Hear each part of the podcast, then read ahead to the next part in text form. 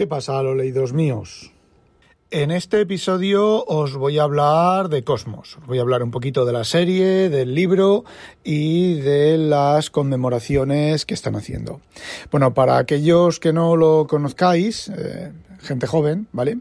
Cosmos, eh, el año pasado, 2020, se cumplió el 40 40 años de la publicación tanto de Cosmos, de la serie de Cosmos, como del libro.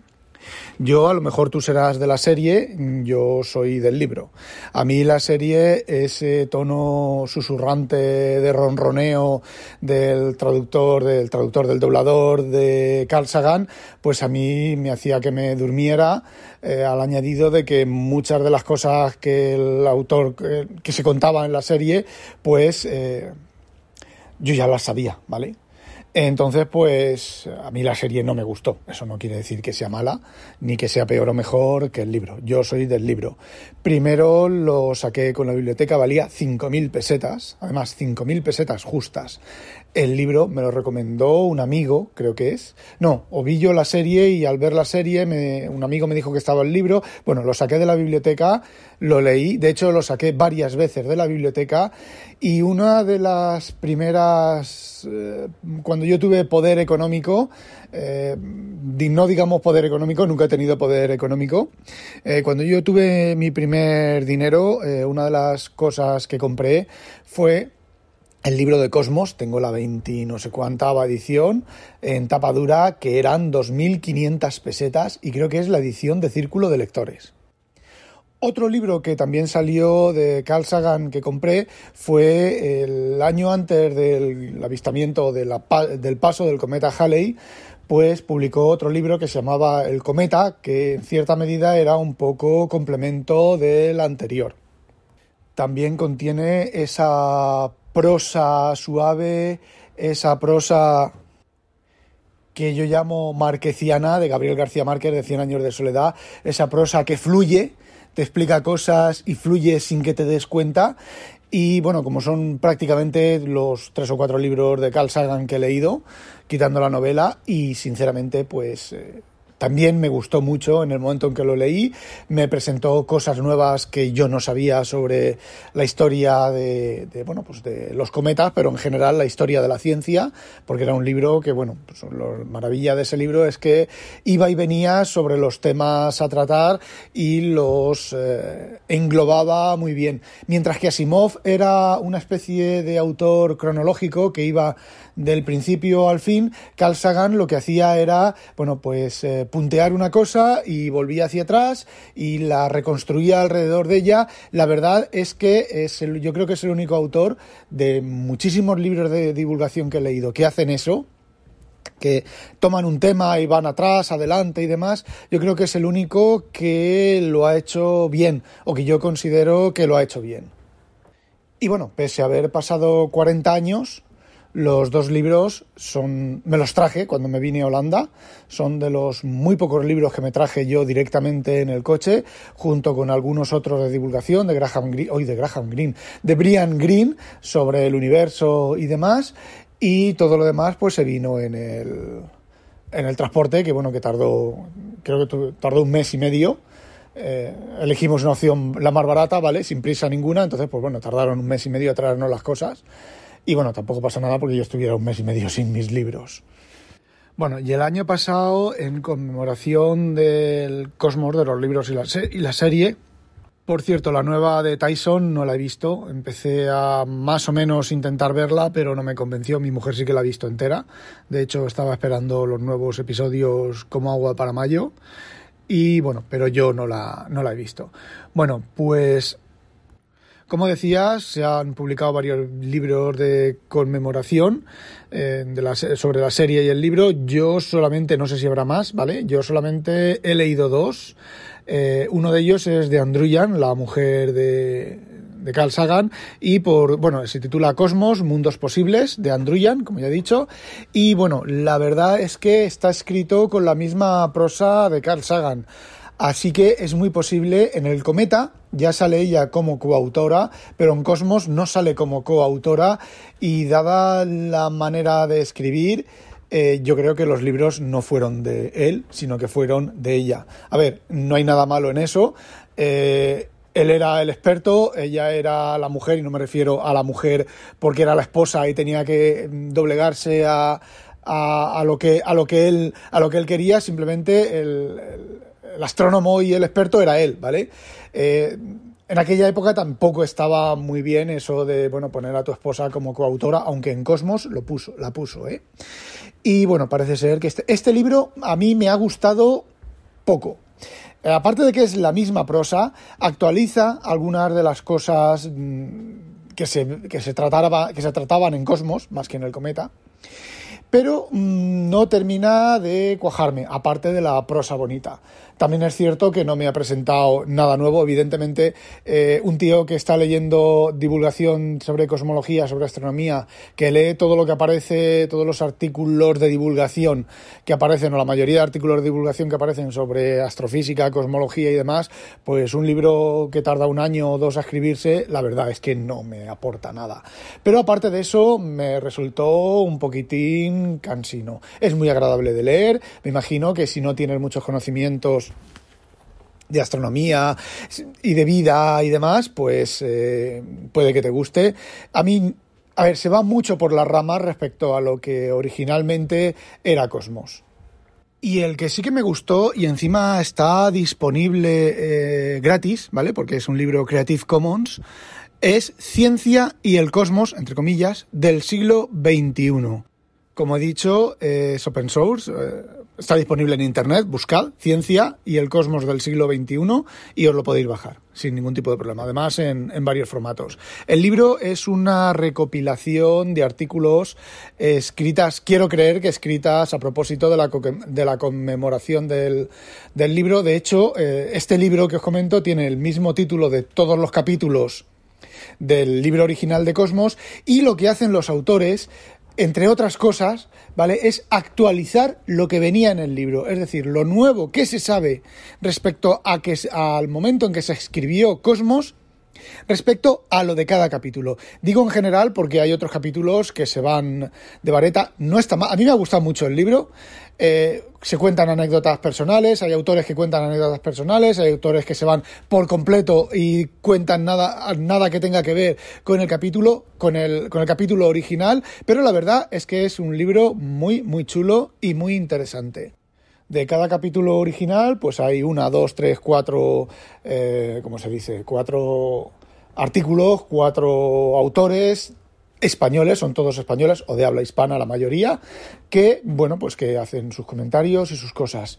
Me ha gustado mucho, vale la pena leerlo, más que el de Andruyan, que encima el de, el de hay que pagarlo, no sé lo que vale, yo lo compré en un Kindle, Flash de store de, de, oferta, pero vamos, es muchísimo mejor este libro que el, que el otro, y encima, bueno, pues gratuito. Bueno, y ahora me gustaría hacer unas reflexiones sobre la evolución de la ciencia más bien la evolución de la ciencia espacial, no en general de la ciencia, porque en otras áreas ha evolucionado un montón, en la informática, en bioquímica, en medicina, ha evolucionado, pero, pero lo que no está escrito. Pero en las ciencias espaciales, la verdad es que la evolución. Cosmos es un libro completamente válido hoy en día todo lo que cuenta, no solo ya todo lo que cuenta respecto a temas históricos y demás, que podían haber evolucionado, se podían haber encontrado cosas nuevas, sino también al, tema estrictamente científico, al tema de, de, pues de, de planetas, de, de bueno, de, la astronomía, de astrofísica, de cosmología, es perfectamente válido. Igual que los libros de Asimov, la historia del telescopio, el universo de Asimov, eh, a ver, yo lo leí hace un par de años, creo un año, el año pasado o el anterior.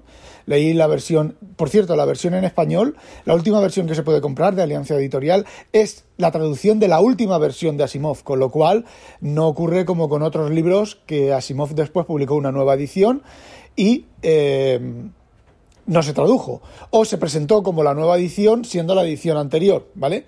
En este caso eh, está Está muy bien. Yo, de hecho, empecé a leerla en inglés, miré en español y dije, si es la misma traducción, pues la leo, la leo en español. Yo tengo los, los libros originales de Asimov en inglés, además creo que son primera edición, no porque haya comprado y haya mirado, buscado una primera edición, sino simplemente dije, uy, ¿y si tuviera yo el Cosmos, el Cosmos, el...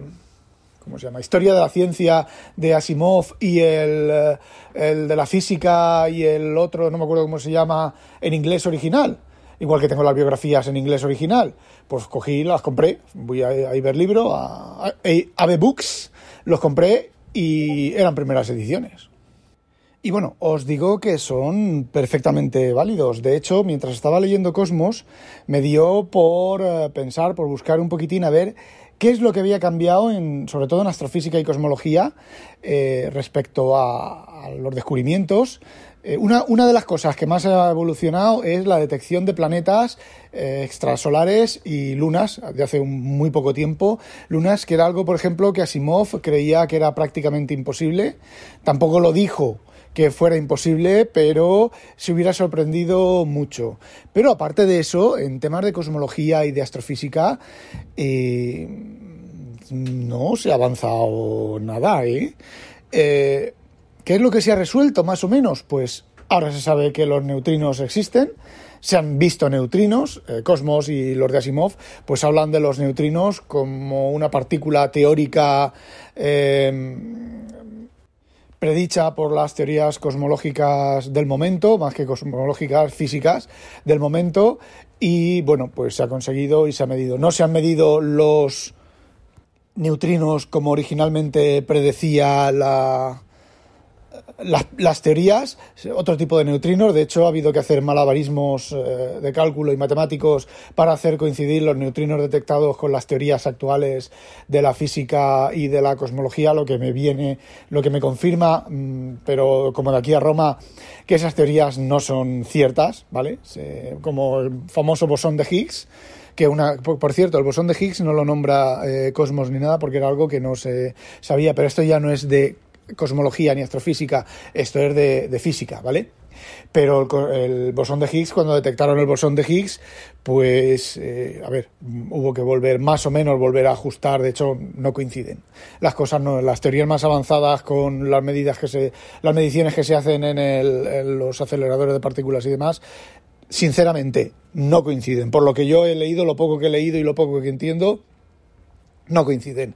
Y se ajusta la teoría, se ajusta la renormalización esa famosa, que es, eh, bueno, pues es dividir infinito entre infinito, dividir cero entre cero, y entonces, bueno, pues eh, divides cero entre cero y ajustar lo que quieras y te vuelve a coincidir. Bueno, pues eh, hemos dicho los neutrinos, He comentado lo de los planetas extrasolares, las ondas gravitatorias, eso sí que es bastante importante, la detección de ondas gravitatorias es algo que no recuerdo si en Cosmos se citaban, creo que me imagino que sí.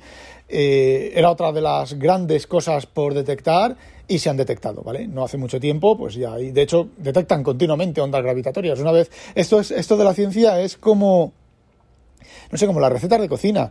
Tú al principio para hacer una nueva receta de cocina empiezas a probar combinaciones, saben horrible, se te quema, no sé qué, no sé cuántos, pero llega un momento ya en el que te dices, bueno, voy a hacer, mm, yo qué sé, piticos de boina al pil pil. Y llegas, te metes en la cocina y pensando en la mona pascua, lo haces. Pues esto es igual, ahora las ondas gravitatorias pues son, a ver, triviales, entre comillas, de detectar pero en su momento yo recuerdo el LIGO, de, de, bla, bla, leer artículos sobre el LIGO en investigación y ciencia, que era súper complicado de ajustar, que no sé qué y no sé cuánto, y ahora, nada, pues dos agujeros negros colisionando, de una explosión de una supernova, no sé qué, no sé cuántos, pues lo mismo.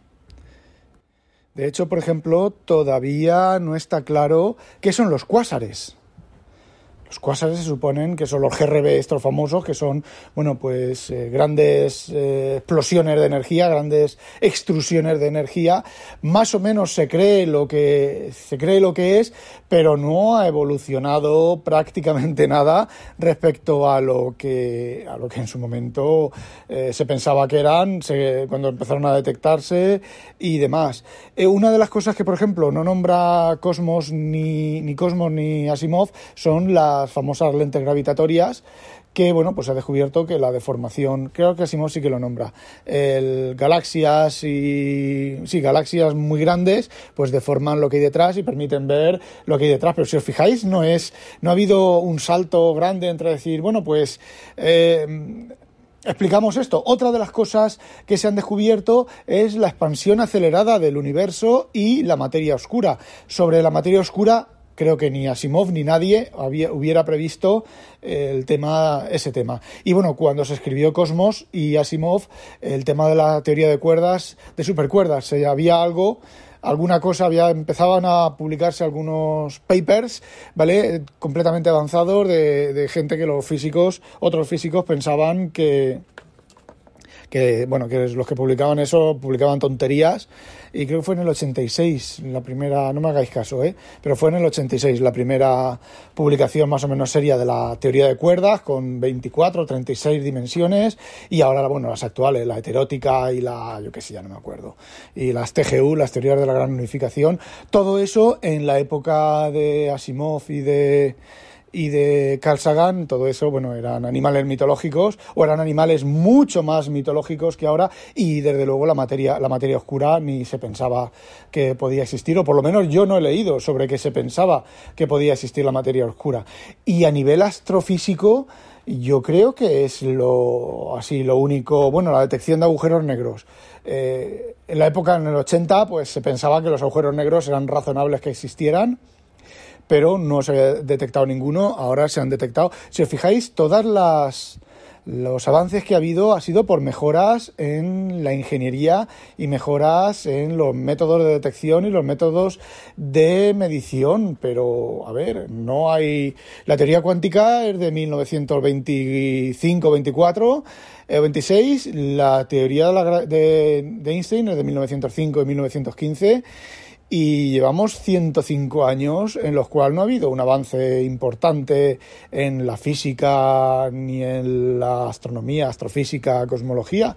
Es simplemente mm, regurgitar los datos que existen y bueno, si miramos de 1905 hacia atrás, cada 20, 30, 40, 50 años se descubría alguna cosa que revolucionaba o cambiaba el concepto de nosotros y de todas las cosas. Ahora, sin embargo, simplemente, bueno, pues sí, son cosas que son razonables, planetas en otros sistemas solares, lunas en otros, eh, rodeando otros planetas, eh, pero absolutamente poco, poco más.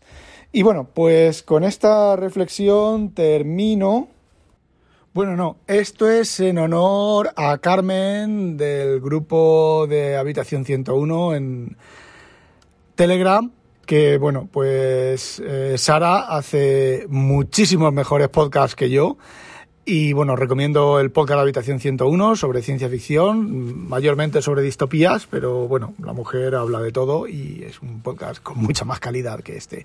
Bueno, esto va en, en honor a Carmen, una habitual del lugar, eh, os leo, estamos hablando de, en el, grupo, estamos hablando de Úrsula K. Y os leo una cosa que he escrito que ya me ha dicho que le module la voz y que ya tengo el próximo lo leído. Va en tu honor. Úrsula es siempre así, al menos todo lo que he leído de ella, con esa plasticidad sentimental de sentimientos, no de mierda de lloros y amores imposibles con, Highlanders de peludas piernas, anchos hombros y barbas llenas de ladillas. A mí, en algún... Perdón.